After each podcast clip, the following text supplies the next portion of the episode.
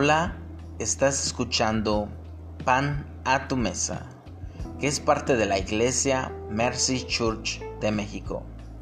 Este es un podcast donde yo, Abner Ayala, junto a mi hermana Ebenezer Ayala, queremos llevarte el pan de vida a tu mesa y que juntos encontremos a Jesús en estos tiempos de crisis.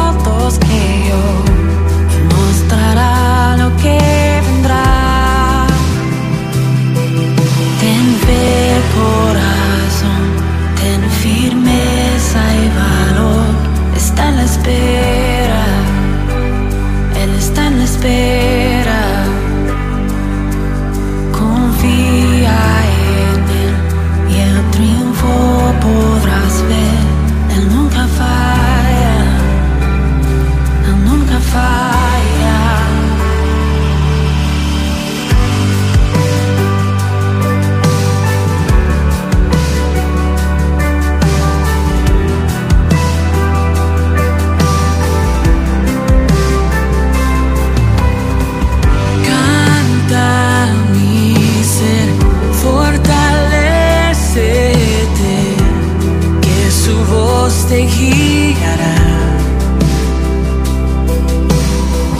No olvides más su gran fidelidad, lo que empezó a acá.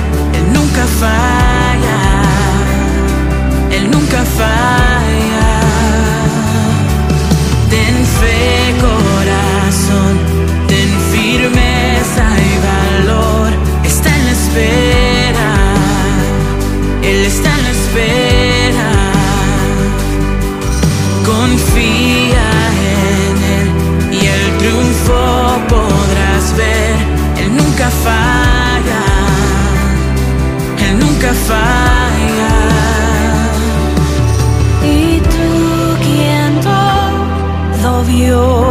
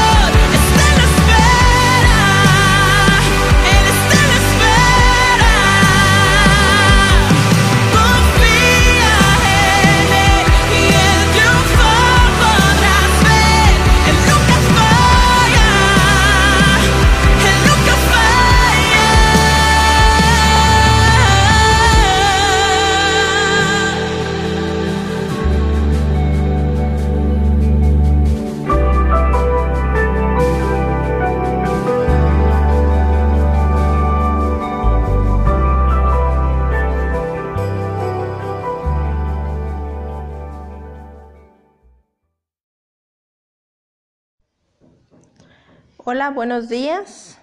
Mi nombre es Ebenezer Ayala y es un gusto poder estar con ustedes en su mesa el día de hoy. El pastor Brian Sand dijo que en esta cuaresma todos sin excepción estaremos ayunando. Ayunamos quizás un plan que teníamos, una fiesta cancelada, la visita de los nietos. Bueno, en fin, estamos ayunando un montón de cosas. Y claramente todos también estamos esperando el día de resurrección. Todos estamos esperando el día en que todo esto termine. Y una vez más, la luz venza la oscuridad. Oremos. Jesús, enséñanos a esperar en ti. Enséñanos a tener esperanza que esto va a terminar y que seremos más como tú, Jesús. Amén. Hebreos capítulo 2, versículo 14 al 18 dice, Nosotros somos seres de carne y hueso. Por eso Jesús se hizo igual a nosotros. Solo así podía morir para vencer al diablo que tenía poder para matar a hombres y a mujeres. Con su muerte, Jesús dio la libertad a los que se pasaban la, vida con miedo a la muerte. Queda claro que Jesús no vino para ayudar a los ángeles, sino a todos los descendientes de Abraham.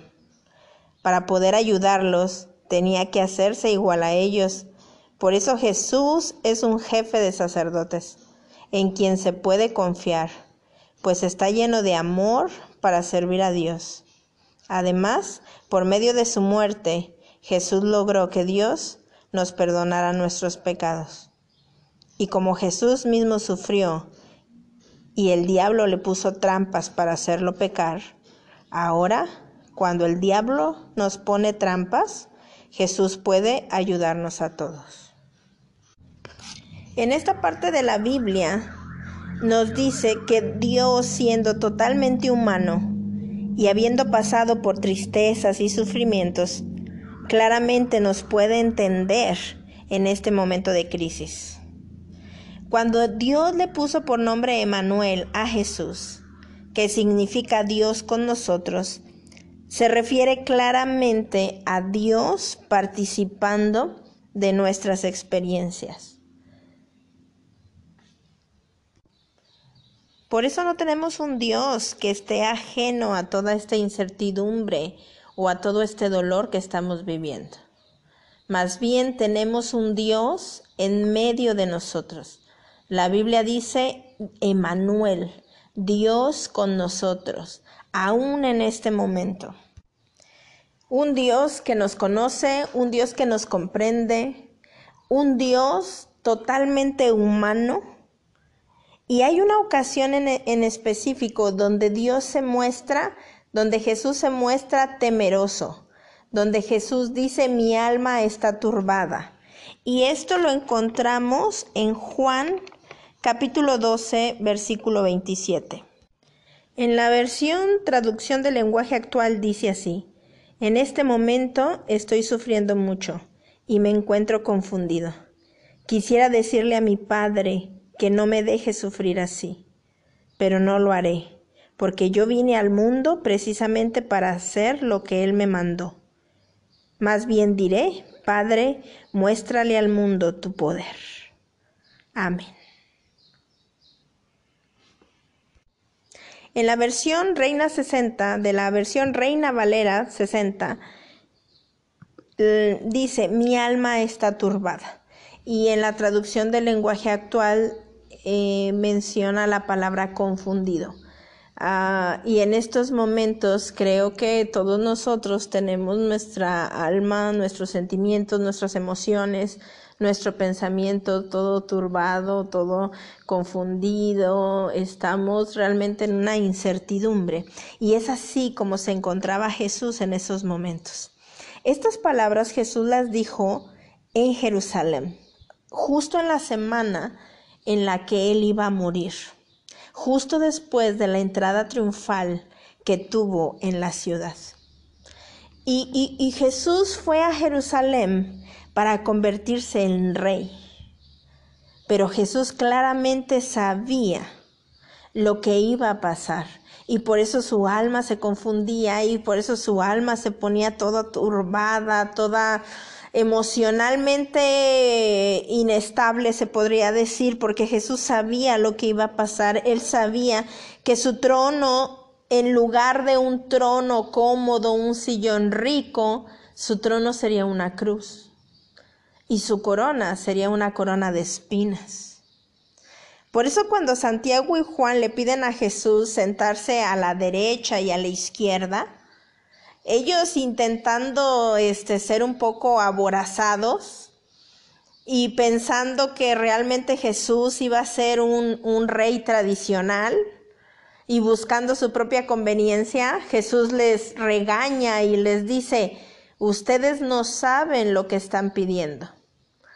Porque fíjense, si, si el trono de Jesús era la cruz, Santiago y Juan lo que realmente estaban pidiendo es ser crucificados junto con Jesús en su trono, que era la cruz, uno a la derecha y el otro a la izquierda. Ellos estaban pidiendo eso aún sin saberlo. Y es que los discípulos de Jesús no entendían nada de lo que Jesús les estaba hablando de su muerte. No lo comprendían bien. Ellos creían que al final de todo Jesús ganaría de una manera exitosa, destruiría a sus enemigos físicos, destruiría a los romanos, volverían a ser la nación fuerte, guerrera, rica que eran antes. Eso es lo que, lo que ellos se imaginaban. Eso era lo que esperaban de su Mesías y, nunca se les pasó por la mente que Jesús reinaría a través de la muerte y que su victoria sería una victoria silenciosa. Todos los que venían a ver a Jesús lo querían ver victorioso, exitoso, exuberante. Querían verlo como un rey de esa época un rey que te diera como este el orgullo de pertenecer a ese reino, ¿sí? Eh, un rey gallardo, grande, fuerte, poderoso, que tú dijeras, mira, ese es mi rey. Entonces, ese era como el imaginario de todos ellos pero también porque querían ver en Jesús lo que querían ver para su vida. Si tú tienes un rey fuerte y, victorioso, eh, tú sientes que tú también eres fuerte y victorioso y que si él puede lograrlo, tú también lo puedes lograr porque tú también vas a ser así, este, fregón, etcétera. Pero Jesús inicia esta hermosa semana, que es la que estamos iniciando, la Semana Santa, inicia con una gran, una gran lección para todos nosotros. Y esta es que Él es Dios hecho hombre, humilde y cercano a cada uno de nosotros. En esa época, cuando los reyes entraban en una ciudad, ya fuera conquistada, que ellos hubieran conquistado, o la ciudad que ellos reinaban, tanto los reyes como los capitanes de los ejércitos entraban mostrando toda su gloria y todo su poder. Se, se, ponían las armaduras más grandes, más relucientes, les gustaba que les diera el sol en la, en la armadura para que deslumbrara a todos a su paso y entonces todos pudieran decir, ese es mi rey. Se, se montaban sobre el corcel más hermoso y más grande Eh, eh, eh, obviamente que el corcel más hermoso de toda la ciudad porque era el rey o era el capitán y entraban con una mirada hacia lo alto, seguido por todo su ejército bien preparado. Y en lugar de darte una, una, una cercanía con tu rey, te sentías intimidado. Y eso les encantaba en esa época. Ese día de la entrada triunfal, mucha gente se había reunido en Jerusalén y mucha gente ya había oído de Jesús y sabían que Jesús iba a entrar en la ciudad. Así que toda la gente se, se, se, preparó para recibirlo. Dice la Biblia que empezaron a cortar palmas empezaron a poner sus túnicas sobre el camino para recibir al rey, para recibir al que se decía que era el Mesías. Y Jesús entró de una manera tan humilde, tan cercana a los humanos. Él entró sobre un burrito. Él entró vestido normal, sobre un burrito, y los únicos que lo acompañaban eran sus discípulos.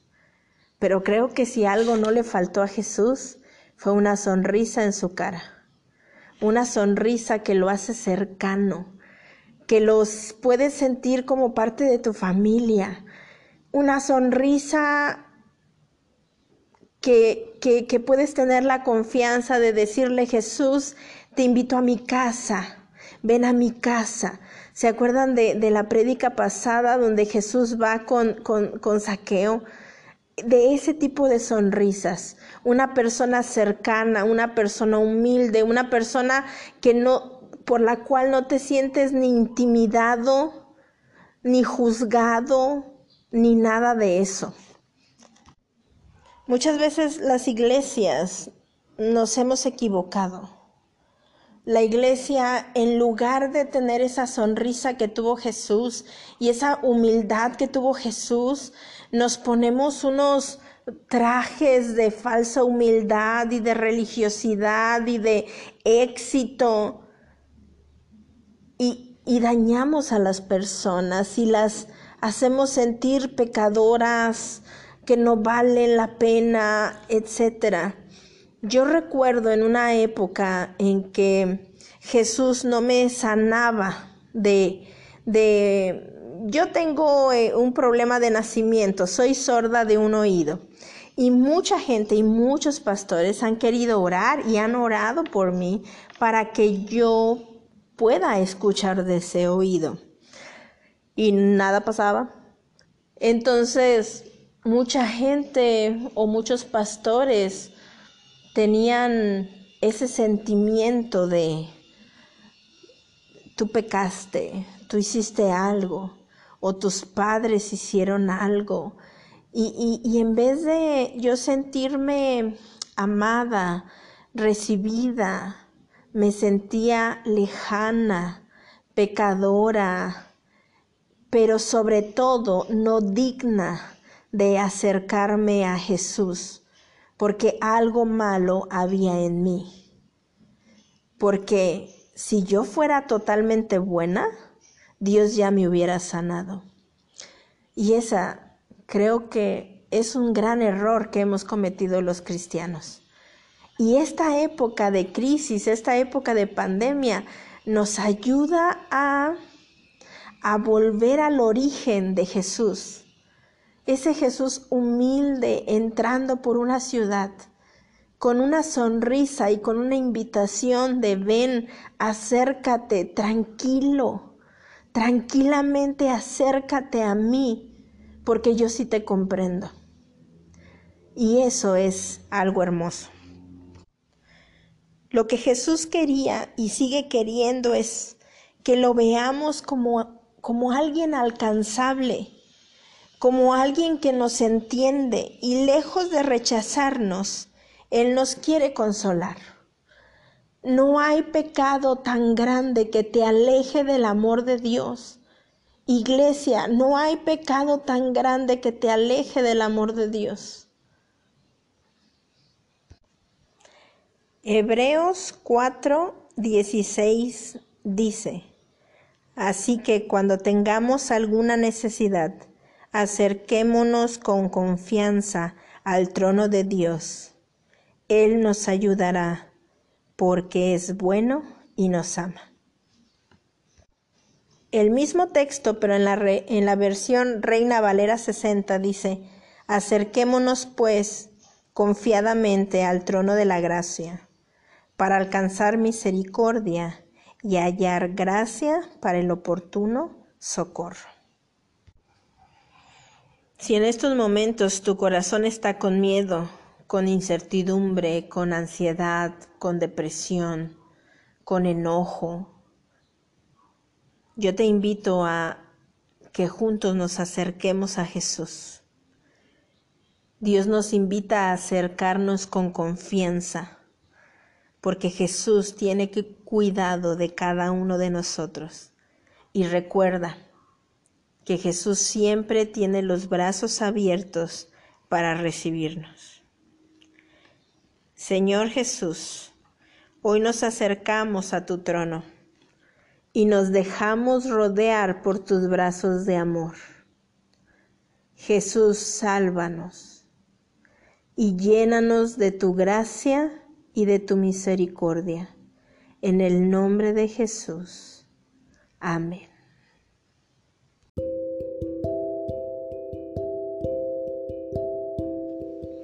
Te invito a orar esta oración que es muy hermosa. Si en algún momento tú no tienes las palabras adecuadas o no te sientes preparado para orar en estos momentos, esta puede ser una gran guía. Dice así, Dios, tú que nos creaste a todos. Nuestros doctores están agotados, Dios. Dales descanso a aquellos que cuidan del enfermo. Nuestras familias han perdido seres queridos, Dios. Llénalos de tu amor.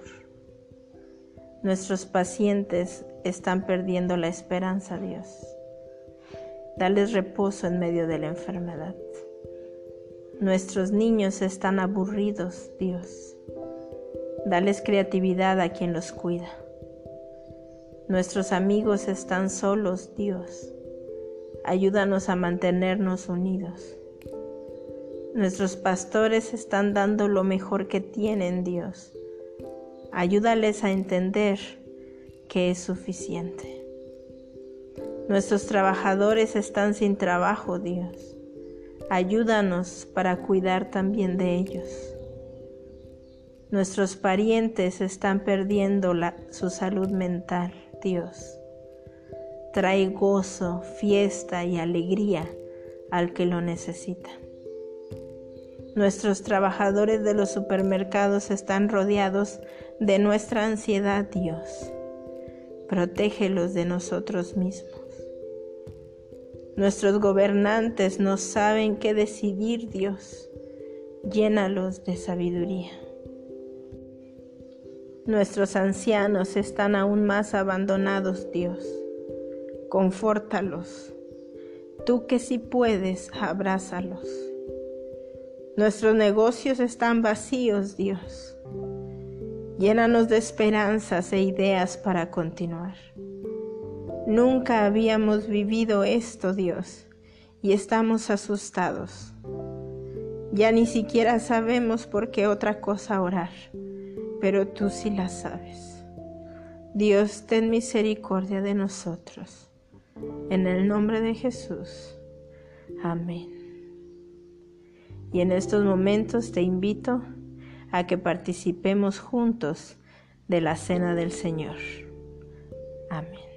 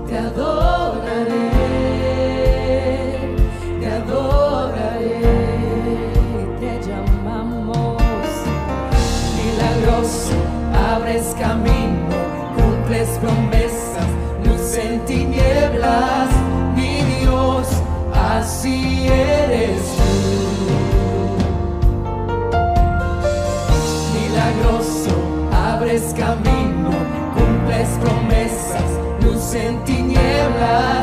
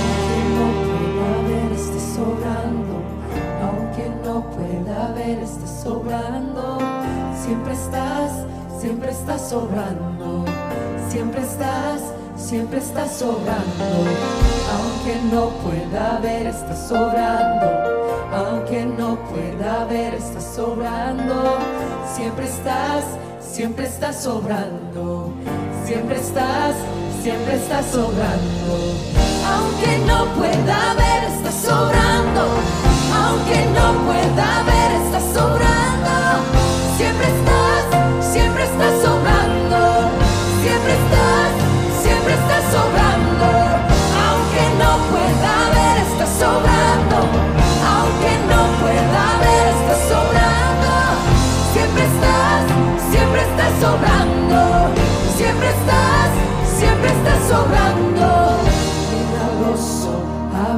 camino, cumples promesas, luz en tinieblas, mi Dios, así eres tú. Milagroso, abres camino, cumples promesas, luz en tinieblas, mi Dios, así eres tú. Oh, milagroso, abres camino. Don't press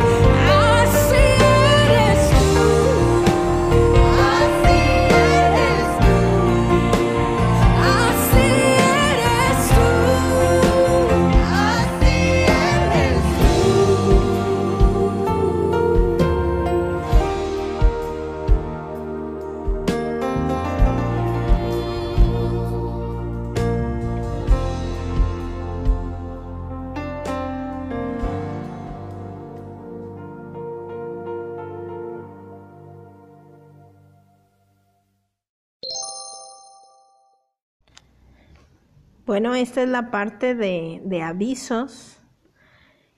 Hoy es domingo, domingo de Ramos, es cuando iniciamos nuestra Semana Santa y, y como tradición, como una celebración especial cada año como iglesia, tenemos servicios todos los días, nos reunimos todos los días en nuestra iglesia a las 8 de la noche para participar de la última semana de, Jesús que, que tuvo aquí en la tierra antes de morir.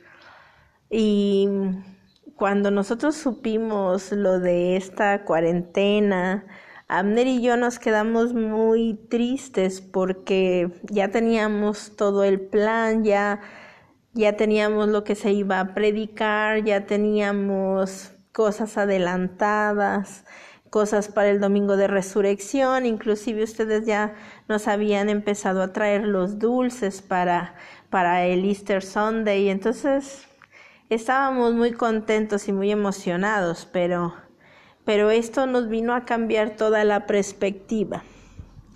Pero, pero claro que no nos va a detener esto, claro que no nos va a, dejar de, de, dejarnos de lado eh, nuestra Semana Santa, sino al contrario.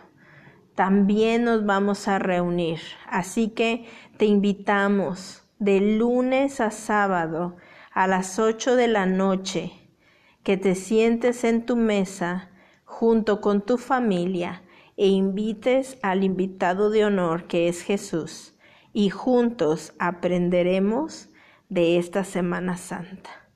Entonces, todos los días vamos a subir un audio, un podcast con la enseñanza sobre la Semana Santa, pero en estos tiempos de coronavirus. Así que va a estar muy, muy padre la enseñanza y muy aleccionadora para este tiempo que estamos viviendo.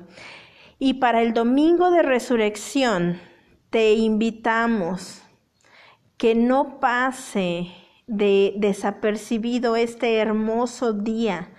Eh, como iglesia hemos querido que nuestros niños tengan buenos recuerdos y también nosotros como adultos. Y este domingo de resurrección vamos a celebrar la resurrección de Cristo y va a ser como un acto profético de que también pronto nosotros vamos a estar celebrando la resurrección de esta pandemia. ¿Sí? Entonces, este próximo domingo 12 de abril te invitamos a tener un desayuno con tu familia. Yo sé que estamos en épocas donde debemos de cuidar nuestros ingresos, pero yo te pido que hagas algo que, que tú puedas hacer con tu presupuesto, pero que lo hagas eh, pensando que es en una celebración de Semana Santa. Y si, sobre todo si tienes niños, por favor, eh, prepara unos huevos de Pascua, prepara unos em, detalles de colores que tengan dentro algunos dulces, algún frito, algún chocolate, algo, y lo puedas poner en tu patio y junto con tus hijos celebrar este domingo de resurrección. Nuestros niños necesitan tener esperanza y tener alegría y nosotros como sus padres nos llenamos de valentía y aún en medio de la oscuridad traemos luz y alegría para nuestros niños, que a lo mejor no pueden todavía entender todo lo, lo, lo que está ocurriendo. Pero una cosa sí te digo, ellos tienen más esperanza que nosotros y cuando nosotros hacemos esto por ellos, se llenan de una fe, de una esperanza, que al rato ellos mismos nos pueden compartir a nosotros la alegría, la fe de que vamos a salir de todo esto. Así que yo te invito a que en esta semana vayas preparando eh, lo que necesites para tus niños. No necesitas gastar mucho, solamente son detalles para que se haga este domingo de resurrección algo inolvidable. Te animamos a hacerlo, iglesia. Nosotros también lo vamos a hacer y lo vamos a disfrutar juntos, aún en la distancia, y esperamos ver tus fotos de tu celebración. Te amamos y que Dios te bendiga.